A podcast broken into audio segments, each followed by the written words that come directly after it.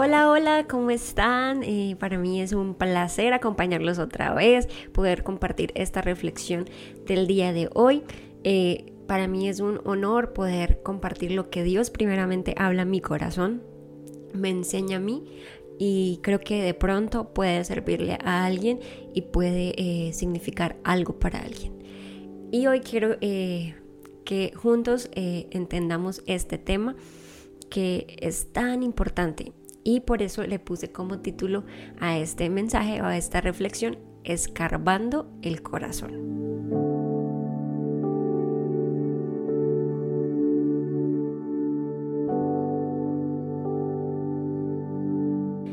El corazón humano es muy, muy engañoso. No lo digo solamente yo, lo dice también la palabra. En Jeremías 17, 9 y 10, vamos a leerlo, eh, lo que dice textualmente la palabra. Dice, engañoso es el corazón más que todas las cosas y perverso. ¿Quién lo conocerá? Yo Jehová, que escudriño la mente, que pruebo el corazón, para dar a cada uno según su camino, según el fruto de sus obras. Eh, la misma palabra lo dice, el corazón es engañoso, es perverso. ¿Quién lo conoce? Dios. ¿Por qué? Porque muchas veces ni siquiera nosotros mismos conocemos nuestro corazón no conocemos lo que hay allí guardado, lo que está allí impregnado, lo que está allí enterrado, muchas veces lo desconocemos. ¿Por qué? Porque nos cuesta conocernos un poco a nosotros mismos, pero también porque nos cuesta reconocer nuestros errores y nuestras faltas. Hoy quiero que juntos reflexionemos en esto, y es que a veces nos creemos buenos, eh, nos creemos muy buenos, buenas personas, si yo le pregunto a la mayoría que me está escuchando o me está viendo, va a decir, yo soy buena gente, yo soy buena persona. Y puede que sí, somos buenos, pero eh, ocultamos ciertas cosas y dejamos a un lado ciertas cosas que no son tan buenas. ¿Qué pasa? A veces solemos eh, creer que somos buenos porque nuestros pecados o nuestros vicios no son tan visibles, ¿sí? Cuando vemos a un drogadicto, no, es tan buena gente, ¿cierto? No es tan buena persona.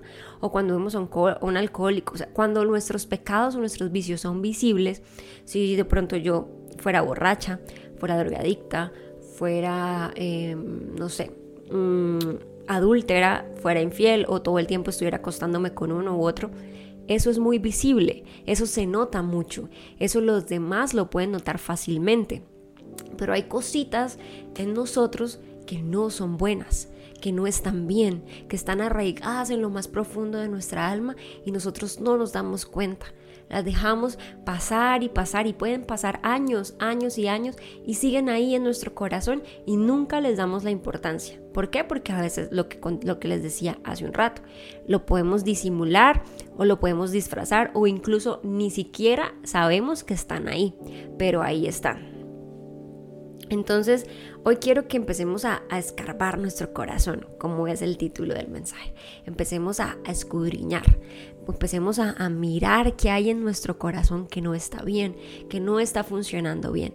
Si tú pasas mucho tiempo, muchos meses, y lo digo porque es algo que Dios me está hablando a mí, como que venía mucho tiempo sintiéndome muy bien, como diciendo, no, pues yo no tengo debilidades, yo estoy como muy santa, ya estoy levitando, ya estoy flotando en las nubes.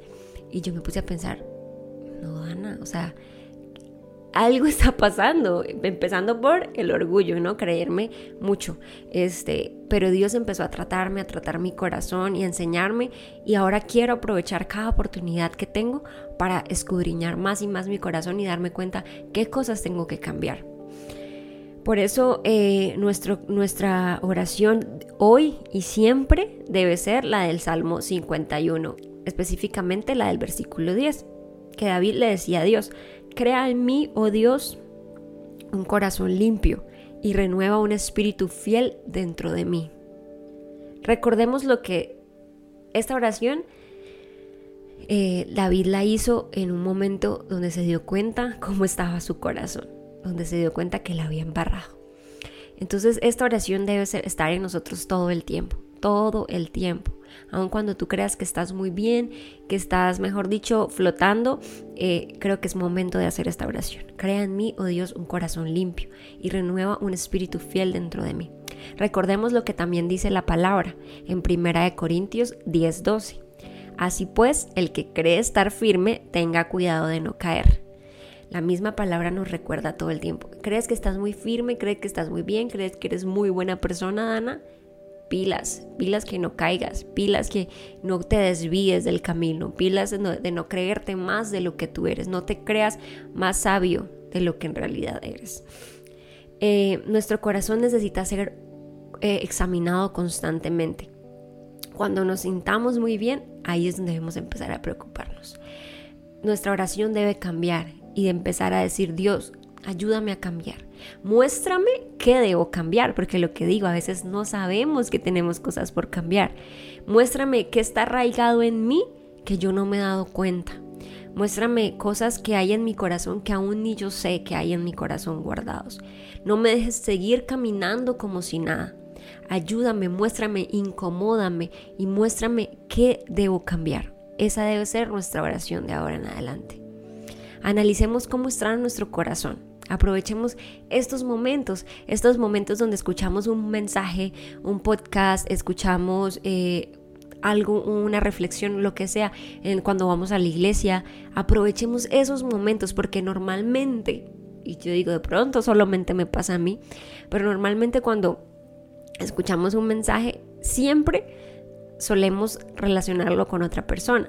Yo cuando normalmente veo un versículo de la Biblia, eh, lo leo y digo, uy, esto le cae a, a mi esposo esto definitivamente le sirve a mi esposo. O cuando alguien está predicando, digo, uy, esto debería escucharlo alguien. No sé, no sé quiéncito debería escuchar este mensaje. Le cae como anillo el dedo. Pero siempre me dejo de última a mí. Siempre me olvido de que Dios me puede hablar a mí también. Entonces aprovechemos estas oportunidades para empezar a reflexionar en nuestro corazón, a mirar y a, escudriñar lo que hay en nuestra alma. Voy a, de pronto a nombrar algunas cosas como para que me pasan a mí, por, como porque de pronto ustedes se pueden sentir identificados y pueden pensar o, o descubrir una cosita que hay en su corazón que no está tan bien. Estas son algunas que Dios ha ido tratando en mí. ¿Eres desagradecida, Dana? Pregúntate, ¿eres desagradecido? ¿Cómo trato a las personas que están a mi alrededor, que me ofrecen una ayuda, un servicio, que me, que me ayudan con algo, que trabajan para mí, o que simplemente nos dan una mano, o simplemente con lo que tengo, el lugar donde vivo? ¿Me quejo más? ¿Me quejo mucho? ¿O doy más gracias? ¿Me estoy quejando de la vida que tengo en este momento? ¿De lo que, estoy, de lo que me está sucediendo? ¿Estoy siendo desagradecida? Esa es mi pregunta. Eso es lo que yo quiero preguntarme hoy. Porque de pronto estoy siendo desagradecida. Y a veces damos por sentados muchas cosas y creemos que esas cosas no, no están mal. Pero está mal. Estar mal, ser eh, quejetas y no ser agradecido. ¿Estoy egoísta, Ana? ¿Soy egocentrista? ¿Estoy pensando solo en mí? El, egoísmo es lo opuesto al amor, el opuesto a un corazón sano. El egoísmo se disfraza muchas veces y por eso es difícil de notarlo. A veces se disfraza de baja autoestima, porque decimos, no, yo soy fea, soy gorda. Lo digo porque a las mujeres nos pasa, o solo a mí. o, ay, yo no me siento bien, no me veo bien. Pero, ¿qué es lo que hay en realidad en nuestro corazón? En el fondo de nuestro corazón queremos que nos digan cosas bonitas, que nos, nos estén como alimentando el ego. Pero ¿qué es en realidad esa baja autoestima? ¿Es orgullo o es egoísmo disfrazado? A veces tenemos deudas emocionales pendientes, ¿sí? Porque al final terminamos hablando siempre de nuestras heridas, de lo que nos hicieron a nosotros. En una discusión eh, siempre sacamos a, relucir lo que nos pasó a nosotros, los que nos hicieron a nosotros, y nos volvemos insensibles al dolor de los demás. ¿Sí? Y a veces no nos damos cuenta de que no percibimos el dolor del otro. Y a veces es inconsciente, no lo hacemos eh, a propósito. se vuelve tan normal en nuestra vida que, que se vuelve algo inconsciente. Entonces, el orgullo se disfraza muchas veces.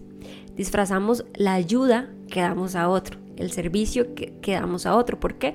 Porque lo que queremos es sentirnos bien respecto a nosotros mismos. Cuando estamos dando a alguien, cuando, están, cuando estamos bendiciendo a alguien, estamos haciéndolo por nosotros, por nuestro beneficio. ¿Por qué? Porque después voy a sacar algo bueno de eso, incluso a Dios. Porque yo digo, Dios, ¿por qué me haces pasar por esta situación si yo he sido tan buena hija, si he sido tan buena cristiana, si he dado, si he hecho, si he dicho, si no sé qué? Es como si Dios nos debiera algo. Él ya nos dio todo, nos dio su gracia, nos dio a su Hijo Jesús. Él no necesita darnos absolutamente nada más porque esa gracia no la merecemos.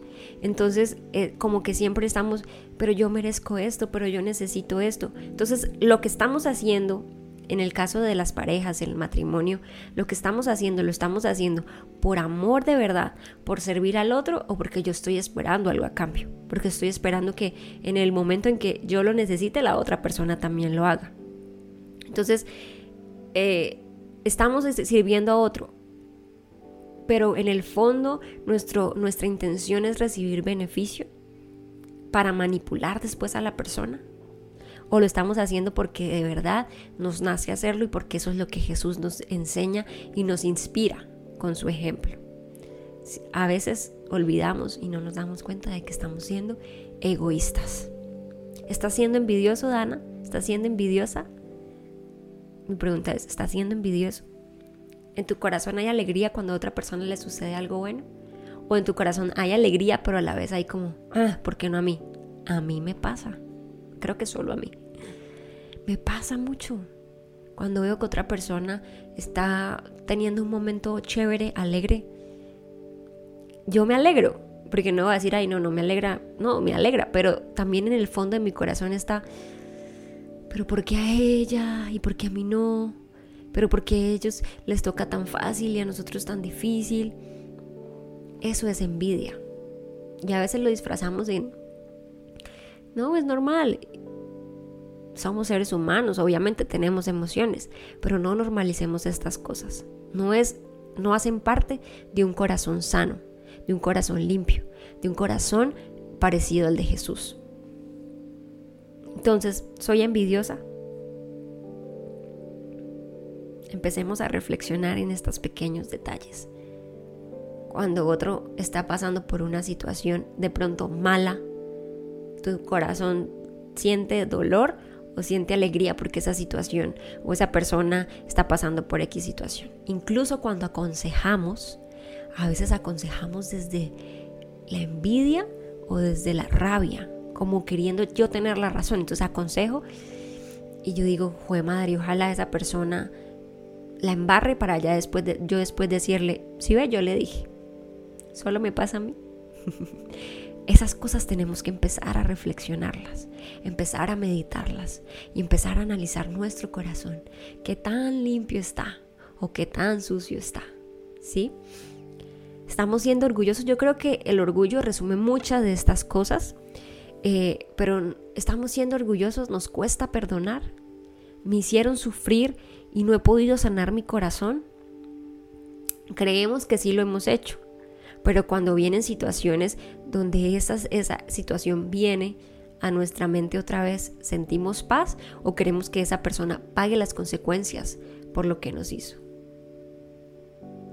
Estamos pensando desde el punto de vista de yo también merezco gracia, yo también merezco misericordia, porque la he embarrado contra Dios, porque he pecado, o simplemente me creo muy bueno y muy santo y digo, es que se merece lo peor, es que merece pagar su consecuencia, es que merece el castigo que le está sucediendo.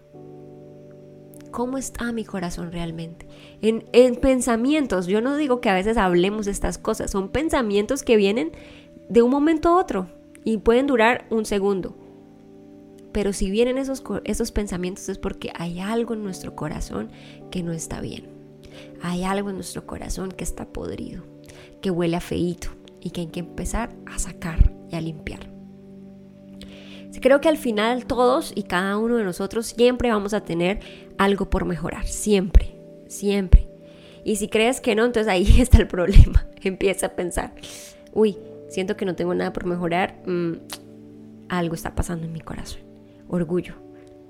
Entonces siempre, siempre hay algo por mejorar, todos los días, en este caminar de la vida queriendo seguir a Jesús, siempre va a ser de constante cambio, de constante mejoría, de constante analizarnos a nosotros mismos, mirar nuestro corazón, mirar cómo está nuestra mente, nuestra alma. Miremos esta parte de la palabra que me impresiona mucho. Está en 2 Corintios 5, 15. Dice, y Él murió por todos. Jesús murió por todos. Para que los que viven ya no vivan para sí, sino para aquel que, para aquel que murió por ellos y fue resucitado. ¿Sabes cuál es la esencia del pecado? Vivir para nosotros mismos antes que para Dios y antes que para las personas que nos rodean. Esa es la esencia del pecado. Por eso Jesús resumió la ley en dos cositas nada más. Ama a Dios antes que cualquier cosa y ama a las personas antes que a ti mismo. Anteponiendo mis necesidades. Primero, siempre las necesidades del otro antes que las mías. Esa es la esencia del pecado, vivir para nosotros mismos antes que para la gente, antes que para Dios. Entonces, no pensemos que nuestros pecados solo son los visibles, son los vicios, son las cosas que la gente puede ver o que yo mismo puedo notar. los pecados son cosas que incluso no sé que hay en mí. Incluso son cosas que no, que no siento que sean pecado. Eh, incluso situaciones, pensamientos, sentimientos, emociones que hay en mí que yo ni siquiera sé que hay en mí. Hay cosas tan arraigadas dentro de nosotros que no nos damos cuenta. No es fácil, no es fácil notarlas. Y requiere que Dios trabaje en nuestro corazón. Y a veces Dios, Dios quiere hacerlo. Pero nosotros vivimos como tan a la ligera que no analizamos, que no meditamos, que no introspeccionamos, como que no miramos hacia adentro, no tomamos un tiempo para parar y pensar, yo necesito mejorar esto, yo necesito cambiar esto. Es algo que le he pedido a Dios durante las últimas semanas y le he pedido a Dios, muéstrame qué cosas necesito cambiar y mejorar en mí, aparte de todas esas que ya les nombré. Y son cosas que Dios va mostrando cada día dependiendo de nuestra relación con Él. ¿Cuánto tiempo estás pasando con Él? ¿Cuánto tiempo estás leyendo su palabra? La palabra eh, dice que ella muestra en Hebreos 12, sí, creo, en Hebreos 12 dice que la palabra nos muestra lo que nosotros debemos cambiar. ¿Cuánto tiempo estás pasando leyendo la palabra? Y leyéndola no solo pensando en lo que le cae al otro, sino cómo me cae a mí. Situaciones. Empieza a pensar en situaciones que estás viviendo en tu vida y cómo Dios puede trabajar en medio de eso. En las discusiones con tu esposo, con tu esposa. ¿Será que hay cosas que tienes que cambiar? De pronto estás pasando por un tiempo de necesidad material. ¿Qué Dios está trabajando en ti? De pronto estás pasando por una pelea familiar. ¿Qué está trabajando Dios en ti? De pronto no has encontrado trabajo. ¿Qué está trabajando Dios en ti? Cada oportunidad cada cosa es una oportunidad para escudriñar nuestro corazón, examinar nuestro corazón y darnos cuenta de que siempre hay algo por cambiar y hay algo por mejorar. De ahora en adelante pidámosle sabiduría a Dios. Cada experiencia que vivamos en el día, yo les recomiendo que apunten al final del día las cosas que vivieron. Una llamada harta, eh, no sé, una pelea con el jefe, cualquier cosa, apúntenla y vean qué cosa, cómo fue su reacción ante cada situación de esas. ¿Qué pensamiento vino a su mente ante cada situación? Y analicen esos pensamientos y empiecen a pensar, creo que necesito mejorar esto, creo que necesito cambiar esto, creo que necesito eh, hacer cambios y ajustes dentro de mí en esto. Y va a doler. ¿Por qué? Porque va a incomodar. No va a ser fácil. No va a ser fácil. Primero, reconocer nuestros errores y nuestras debilidades nunca es fácil. Y cuando Dios decide trabajar en nosotros y nosotros se lo permitimos, es difícil. ¿Por qué? Porque va a, trabajar con algo que ya está muy pegado y cuando algo está muy pegado cuesta, cuesta irlo soltando, irlo separando. Pero al final eh, va a valer la pena. ¿Saben por qué? Porque nos vamos a parecer un poquito más a Jesús. Y recuerden que esa es nuestra meta, parecernos más a Jesús. Así que eso es todo por hoy. Los invito a que oremos para que Dios trabaje en nuestro corazón, para que siga escarbando, saques en todo lo que, lo que está ahí generando mal olor. Papito Dios, gracias por esta reflexión, gracias por hablarnos a nuestras vidas. Gracias por recordarnos que hay cosas en nuestro corazón y en nuestra alma que no están bien, que necesitamos cambiar, Señor, que necesitamos mejorar, que necesitamos sacar de nuestras vidas definitivamente. Perdónanos, Señor, porque a veces creemos que somos muy buenos, muy santos, Señor, y nos olvidamos de escudriñar nuestro corazón. Ayúdanos a ser más como tú, Jesús. Ayúdanos que cada, que cada día, que cada pensamiento, que cada acción, que cada palabra que digamos sea guiada por ti y a parecernos más a ti, Jesús. Te lo pedimos, Señor. Yo te pido que esta semana tú empieces a hablar a cada uno de los que está escuchando, viendo, Señor, y a mí las cosas que tenemos que cambiar. Empieza a abrir nuestro entendimiento para darnos cuenta qué cosas tienen que mejorar en nuestra vida, Señor. No nos dejes vivir a la ligera pensando que todo está bien, que somos buenos, Señor, y que no necesitamos nada que cambiar. Incomódanos, muéstranos, muéstranos cada detalle de nuestras vidas, Señor, que no nos hace bien. Gracias Jesús por trabajar en nosotros, porque eso significa cuánto nos amas, porque no nos quieres dejar igual. Gracias Señor. En tus manos dejo esta semana que empieza, que seas tú glorificándote en cada cosa que hacemos. Dios, abre puertas de empleo al que lo necesita, Señor. Trae sanidad al cuerpo, al que está enfermo, Señor. Trae libertad al que está oprimido, Dios. Gracias por usarnos, gracias por hablarnos, Señor. Te bendecimos, te glorificamos en el nombre de Jesús. Amén. Nos vemos la próxima semana o en una próxima oportunidad y recuerden que los amamos y que si necesitan oración pueden escribirnos y dejarnos un mensajito y vamos a estar orando por ustedes. Bendiciones.